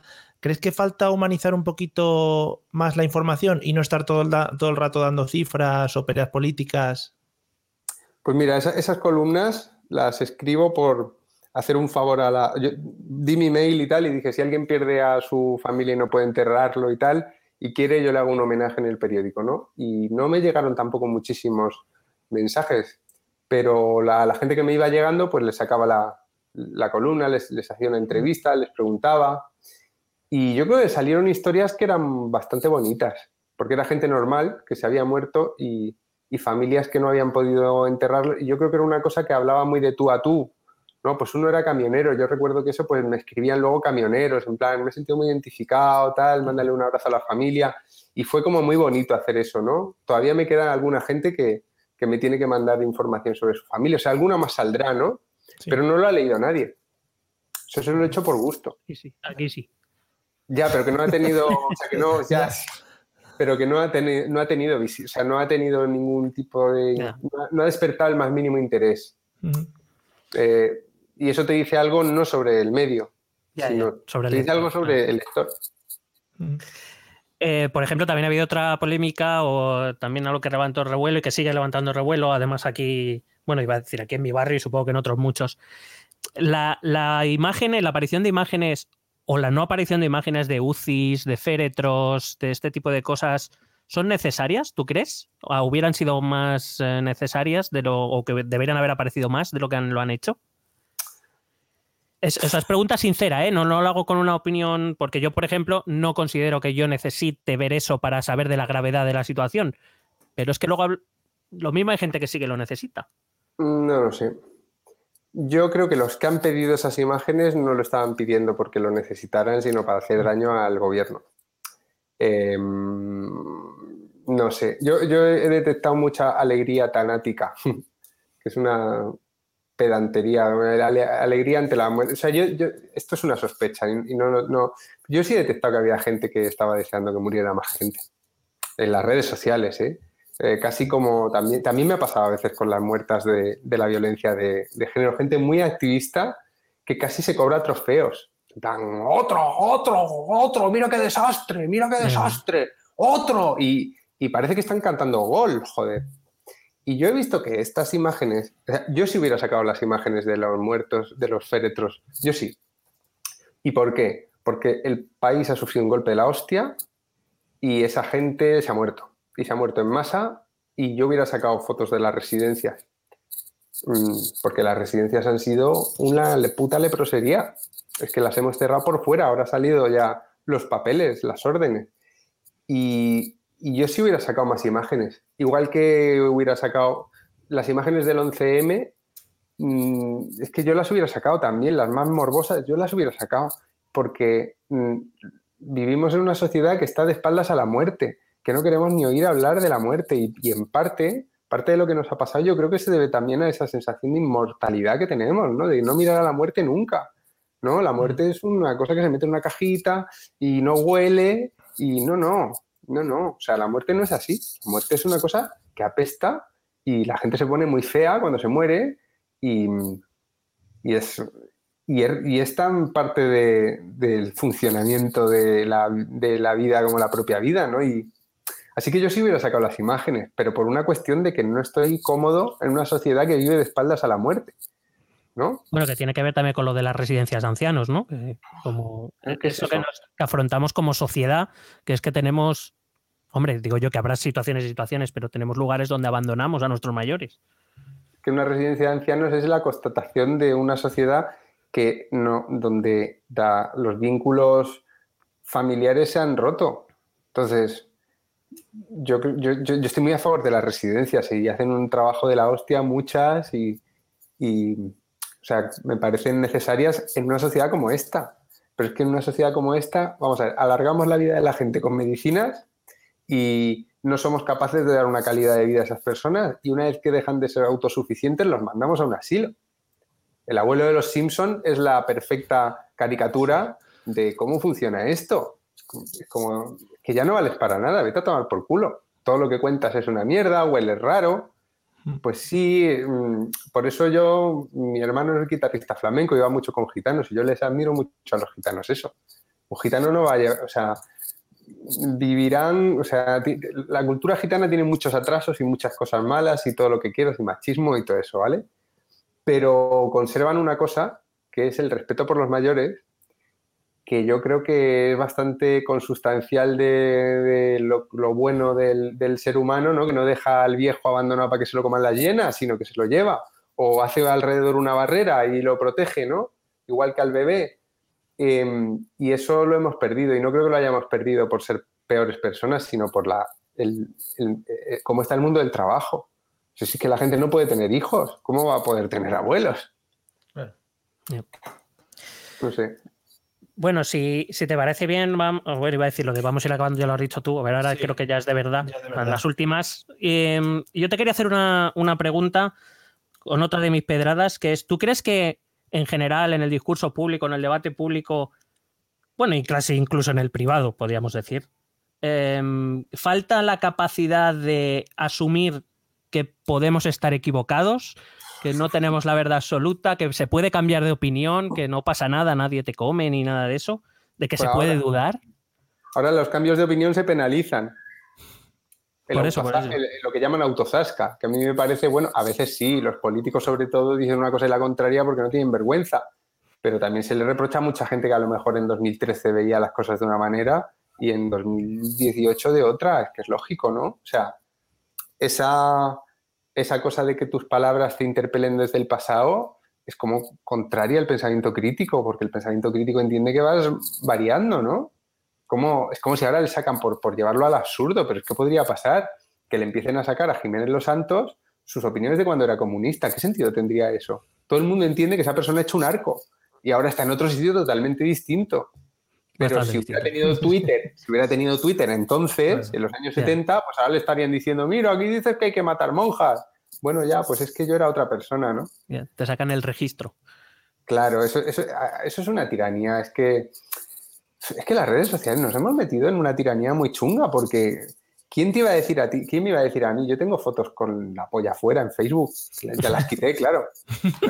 Pero, pero, pero yo, yo en Facebook en 2008 era un punk. borrachos o claro, claro. borracho, pero y drogándome. Yo tengo, yo, yo- yo- tengo, yo tenía fotos de fiestas en las que se ve por ahí una tarjeta de crédito y farlopa en un, te lo juro. Y las poníamos allí en plan, bueno, como esto no lo va a ver mi madre. Claro, era como. El día que se metieron las madres en Facebook se jodió el invento. Sí. Pero es que ahora nos hemos convertido todos en la vieja del visillo. Entonces, por eso, cuando cu- la gente se ríe, nombran a un cargo público a una persona que no estaba metida en política y, lo empiezan a salir noticias. Ha borrado 12.000 tweets. Sí, ¿Cómo no los va a haber borrado? Mira lo que le pasó a Zapata. claro. Joder, Es que, es que esto no, no es honesta esa crítica. O sea, no es honesta, no es honesto reprocharle a un tío lo que dijo hace cinco años y fuera de contexto. Es que no puede ser. Venga, tírale otra, la tuya, la Venga, problemática. mi última- mi última idea. sí, esta es petición expresa mía. Esta ya, Eh, sí, eres- de terapia. sí, esto es de terapia para mí, ¿vale? Esta te la cobro, ¿eh? Si es terapia, sí. 60 euros. Sí, se la pasas a, a- a Vladimir, que es quien paga todo. Ah, vale, ah, vale, Vladi, Vladi. Vladi, Vladi, que somos todos amigos de Putin. Claro, claro, hombre. Eh, bueno, sabemos que eres miembro del Consejo Asesor de Fundeu y yo soy un bastante un poco obseso del lenguaje. O sea, mis alumnos me temen más a mí que a la profe de lengua. Esto es así. Buena Em, eh, ¿Crees que el lenguaje se ha empobrecido en los últimos años por las redes sociales, por el uso, porque quiero decir, las abreviaciones y eso? Es que a mí ya me las llegan a poner en el examen, cosa que ya considero inaceptable. Pero bueno, las abrevia el- la economía del lenguaje, todo esto que siempre está. Pero es que llega un momento que es que lo ves hasta en el discurso público. Me, me encanta la necesidad que tienen todos los políticos de cuando salen a dar un discurso en el Congreso, empezar con una cita de alguien súper conocido y acabar con una cita de alguien súper conocido, como diciendo, no eres capaz tú de expresar lo que quieres. Ya. Bueno, a ver. Te digo primero cuál es mi- la posición de la Fundeu. Según la Fundeu, eh, no solo con las redes sociales y con Internet no se ha empobrecido el lenguaje, sino que se ha enriqueci- enriquecido el lenguaje en número de léxico. No sé si Pero con mucho informe. anglicismo, por ejemplo. Bueno, no solo. Anglicismo sí, pero a veces, a veces no. O sea, eh, ellos lo que. Yo es que no estoy muy de acuerdo con esto. Te estoy diciendo cuál es la, la- más o menos un poco la postura que de la eres el Pérez Reverte de la Fundeu. No, pero que no todo, yo qué sé. O sea, yo lo entiendo lo que dicen. Lo que pasa que, bueno, a ver, primero digo lo que dicen. Lo que dicen es, y tienen razón en esto, pues ya nadie usa la palabra, eh, no sé, saca, una saca, ¿no? Ya un saco, una bolsa, pero ya saca, o como, mm, co- co- co- o, o gaza, no sé, hay palabras así como del léxico Sí, que suenan a o tal, que ya no, que se han perdido. Pero giga lo usamos con total naturalidad y es una palabra súper nueva y de internet y todo el mundo sabe lo que es un giga. Y decimos giga y ponemos giga a palabras que no, ya lo utilizamos también para hacer morfología, ¿no? Una, te voy a dar una giga hostia, ¿sabes? Estamos- el lenguaje es suficientemente creativo y suficientemente esponja para en un medio nuevo como internet empezar a capturar cosas. Y esa es un poco la postura de la Fundeu, que hace, de hecho no son locuras, está basado en estudios de datos acojonantes y han visto que el número de léxico más o menos no, no, no es que haya No varía. disminuido, no es que se ha empobrecido en ese sentido. Pero desde mucho antes de Internet, la- la- la- el, el bajo índice de lectura general sí ha hecho que se empobrezca mucho el léxico en general, desde antes de Internet. Y solo hay que ir a países donde por extraño, como Colombia, donde tienen primero menos tele eh, y mucha más conversación, mucha más, eh, ¿cómo se llama esto? La, la cadena de transmisión oral, mucho más fortalecida que nosotros, Mm. para ver que ellos tienen un léxico que a nosotros nos suena más rico, por lo menos. A lo Sí, mejor en no tienen general más sí. palabras. A lo mejor no tienen más palabras. Es que eso es lo que la Fundeu dice que no es así, que, que más palabra- palabras no tienen, pero sí tienen más palabras que nos encontramos en el Quijote y a lo mejor por eso nos parece que hablan mejor los colombianos, ¿no? Eh, no sé. A mí, me, a mí, perdona, a mí me pasa que es que tengo la sensación como que ellos son. Porque para mí el lenguaje no es otra cosa que la expresión de lo que tienes en la cabeza, básicamente. Y, y es como que. el- para mí el buen uso del lenguaje no está tanto en la cantidad de palabras que utilizas, sino cómo de preciso eres a la hora de expresar tus Ya. ideas. Hombre, es como a ver, si no tienes un buen lenguaje, no tienes una buena herramienta para expresarlo. Mi mujer es profe de filosofía de instituto y ella me ha señalado muchas veces una cosa que nota en sus alumnos y que yo creo que tiene que ver con eso que dices tú y que debe ser verdad, que es que mm, lo que encuentra ella es que los, los jóvenes, no sé cómo llamar a esto, los jóvenes, vamos a decir, ya como, como polla viejas, eh, lo que no tienen es facilidad para usar conceptos en la cabeza.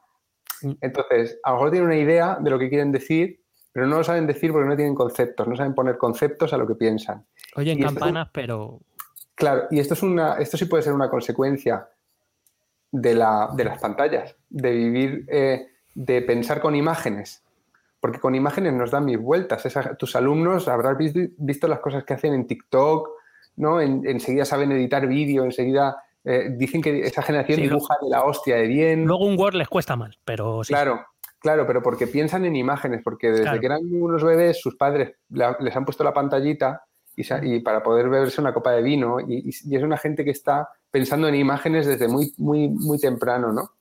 Y, y ese déficit de lectura y exceso de pantalla, según dice, dice Andrea, mi mujer, y, yo creo que está muy bien visto, sí que a lo mejor les hace a- un poco mm, torpes con los conceptos.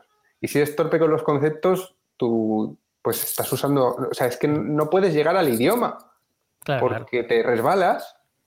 Claro. Quizás es eso, no sé. Bueno, Pues gracias por la terapia. Ya te...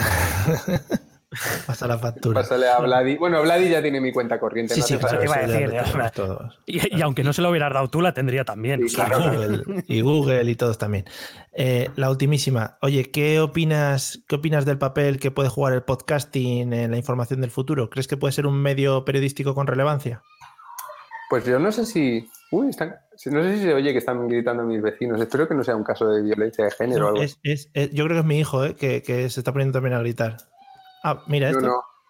Ah, ¿Oigo al hijo? Ah, vale, entonces todos a la vez, guay, guay. Vale, no, se ve que es la hora de gritar. Pues qué, qué aburrida en mi barrio, que no se oye nada. Como ya nos Hasta la aplauden, cacerolada. eh, el podcast. A ver, yo, yo estoy muy enganchado a los podcasts Mm. y, y creo que, no sé si de información, es que no sé. Yo creo que el podcast es muy bueno porque también nos hace descansar un poco de las imágenes. Y conozco mucha gente que se pone los podcasts, yo que sé, de, eh, el lo que tú digas, o los de eh, Juan Gómez Jurado y toda esta gente, o de humor, o, o los de historia, o los de ciencia. Y yo creo que la gente, el podcast ha demostrado, y la radio está cambiando, yo creo, gracias al podcast también. La- esta- es- el podcast ha venido a demostrar que esa gente que no tiene tiempo, que está siempre con la pantallita, que está no sé qué, de, de arriba para abajo, lo que necesita precisamente es que se tiren dos horas unas personas hablando de algo que, le interesará a ratos y a ratos no, pero que le, le- en ese sentido yo creo que el podcast más que por la información ha hecho mucho por el silencio, por el silencio mental, de decir, ahora solo voy a escuchar a esta gente, a lo mejor estoy cocinando, a lo mejor estoy intentando dormir, a lo mejor... Pero creo que ha hecho mucho el podcast por eso, por alargar eh, a dos horas, a tres horas, ya una hora, una conversación. ¿Cuántas veces? O sea, ¿cuánto hace? Esto, esto lo voy a preguntar a la gente que nos esté oyendo. ¿Cuánto hace que no tienes una conversación con tus amigos de dos horas? Sin hacer otra cosa, sin mirar el móvil, sin... eh, es, es difícil encontrar casos de conversaciones de dos horas sobre un tema o sobre unos cuantos temas. No funcionamos así, estamos muy dispersos. Y yo creo que el podcast está haciendo mucho bien en ese sentido, de sentar a la gente a escuchar un rato, callado. Eh, La gente está escuchando callada, Sí, sí. ¿no? Eso a mí me viene muy bien. Yo como oyente de podcast eh, lo, lo percibo así, lo experimento así. Digo, a ver, este podcast que hablan de, del Sputnik y no sé qué, y del, el otro día oía uno del transbordador espacial Buran que, que hicieron los soviéticos, que solo voló una vez, y, y me tiré tres horas y media escuchando tecnicismos y más contento que unas castañuelas. Y me hablaba, pasaba mi mujer y decía, "Shh, calla, que estoy con el, con el transbordador Buran. Y, A no Vladimir sé, le gusta esto. Claro, este, este- es que era el. Me habéis pillado, porque esto en realidad era la, la cuñita, la cuñita Claro. soviética. No hace falta que te todos. escondas, en este podcast somos abiertos. Ah, vale, vale. sí, sí. Ah, sobre todo abiertos a Putin. Hombre, por supuesto, creo que es lo Es que que, mejor o sea, a modo de curiosidad te digo que esto viene de, bueno, nosotros siempre seguimos siendo un podcast muy pequeño, pero cuando éramos todavía más pequeños se- nos ocurrió sacar un podcast para explicar el conflicto de Ucrania, del que todo también todo el mundo opinaba, pero nadie sabía de qué iba. Mm, Claro. Bueno, intentamos explicarlo un poco para que se entendiera, aunque fuera mínimamente superficialmente. Bueno, pues es que eh, desde ahí nos acusaron de ser eh, eh, pro-Putin. Sí, También es verdad que nos atacaron por ser antirrusos. Quiero decir, Sí. que ya ves Pero tú qué es- interés tenemos nosotros, pero bueno. Ahí era o pro Putin o nazi, ¿no? Porque todo era como. sí, más o menos. Sí, es la línea en la que nos según- movemos. Según la opinión pública idiota, era como o nazi o, o Putin, ¿no? Sí, es que los términos medios se ve que ya no. Que la gente también, pues, eh, a veces nos gusta reírnos, pues yo qué sé, por lo que sea, por lo de ser felices y eso, y la gente pues se pone muy en contra de nosotros con ese tipo Sí. de cosas. No sé, Como hacemos el podcast un poco desenfadado, nos echamos una risa de vez en cuando, pues la gente no, se- no le sienta bien que seamos felices por lo que sea. Claro, esto es como lo del pueblo de Amanece que no es poco, ¿no? Pero no sabe usted que es auténtica devoción lo que tenemos en este pueblo por y en vez de Follner cualquier cosa, ¿no? Sí, sí, sí. Por- ahí. Yo, la, la cosa, la, la- la explosión de ofensa más divertida que he visto nunca fue por unas lámparas. Había una pelea enorme entre partidarios y detractores de no sé qué mierda de lámpara de Ikea, pero que la Cuidado, gente eh. estaba, estaba Claro, pidiéndose Ikea. la dirección para ir a pegarse. O sea, Es que ese tema una- es delicado. Es que Ikea levanta muchas pasiones, claro. Y, y que así que te someta a un estrés. es que difícil aguantar, ¿eh? Bueno, eh, Juan, pues nada, no te queremos robar más tiempo. Estamos disfrutando mucho y yo creo que además Miguel está disfrutando en demasía porque normalmente está, está conmigo que, que digo tonterías supinas y está hablando alguien de ten con ten, o sea que guay. Has hecho mucho Eh, bien porque por una hora y media no está escuchando solo a Mario. Eso es, eso es. Lo del silencio y todo eso, sí. joder, Pues- has experimentado, Mario ha experimentado lo que es para mí oír un podcast. Sí. Bueno, pues nada, eh, simplemente eh, agradecerte que hayas eh, cogido el guante este que te tiramos, que creo que ya digo que ha sido una, un ratito muy que nos ha venido muy bien a los dos. Que, Sí, sí. que, bueno, no sé si Miguel quiere añadir algo. Como diría un adolescente, retweet. RT, dicen. RT, sí. RT. Pues nada, sí, ha sido un gusto para mí también y espero que, que vaya muy bien, que Putin siga pagando Hombre, el día uno de cada mes y Mm. que, y, nada, y que lo paséis bien en lo que queda de confinamiento, que es una cosa muy disfrutona para todo el mundo. Genial. Igualmente. Pues nada, muchas gracias. Y Que hasta la bien. próxima. Hasta luego. Un abrazo, Bien. chao. ¿Quieres preguntarnos algo? ¿Proponernos algún tema? ¿Exponernos tu opinión? Ponte en contacto con nosotros. Es muy fácil. Envíanos un correo electrónico a esta dirección. Esto también es política.gmail.com. También puedes escribirnos en nuestra página de Facebook. Esto también es política. O en nuestra cuenta de Twitter, arroba etepolítica. O si lo prefieres, visita nuestro blog. Esto también es política.wordpress.com. Recuerda que puedes suscribirte a nuestro canal de YouTube. Y si quieres charlar con nosotros directamente, únete a nuestro grupo de Telegram. Busca el enlace en nuestras redes sociales. Porque tú también formas parte de Esto también es política. Bueno, pues muy bonita hasta que hemos llegado con esta maravillosa charla que hemos tenido. eh, hora y media que la hemos disfrutado con niños tontos. Particularmente niños tontos ya somos en general, o sea que bueno. Eso te iba a decir. Sí. Somos niños tontos que han disfrutado, punto. Tampoco. Sí, punto. Niños tontos en general. ¿Ves? No sé por qué nos lleva siempre a estas mierdas. Eh, Bueno, Pues porque nada. somos niños tontos. Sí, no sé si quieres agregar algo más para finalizar. Nada, simplemente agradecer una vez más, Una vez que, que, que Juan, Juan, pues ya somos colegas, Sí, igualmente. que Juan nos haya, nos haya, haya accedido a, a esta grabación. Y nada, si algún otro periodista, columnista, Mm. político quiere aparecer, eh, bueno, estamos dispuestos a. Donald Trump, nos gustaría mucho por Sí. ir saltando escalones, pero escalones Yo, yo- yo pongo la lejía, venga. por también por aludidos, teléfono de aludidos. Hemos hablado de Donald Trump, si quiere entrar, por favor. hablamos, ponemos unos chupitos de lejía y para adentro todo. Pues nada, amigos, esperamos que os haya gustado, que hayáis disfrutado. Eh, nos hemos salido un poquito de lo habitual, pero también creo que merecía un poquito, pues, tener un poquito ahí de, de sandungueo, que es lo que nos gusta. Molado mucho. Nos vemos en el episodio 115. Que disfrutéis de lo que queda del confinamiento. Cuidado con pasarse de fase en general y luego cuidado con la fase ¿Y de de del gobierno. Sí, y de copas. Y nos vemos en el episodio 115, que será pues también espectacular, como todos los que llevamos. Ale, hasta luego. Besete.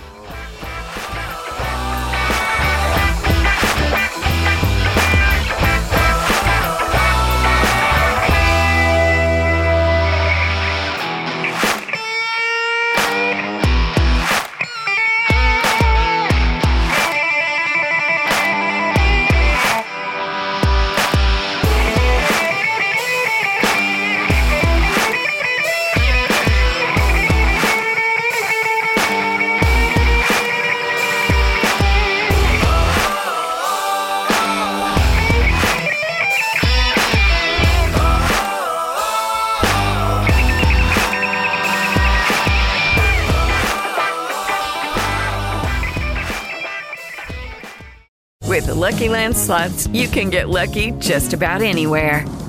This is your captain speaking. Uh, we've got clear runway and the weather's fine, but we're just going to circle up here a while and uh, get lucky. No, no, nothing like that. It's just these cash prizes add up quick. So I suggest you sit back, keep your tray table upright, and start getting lucky.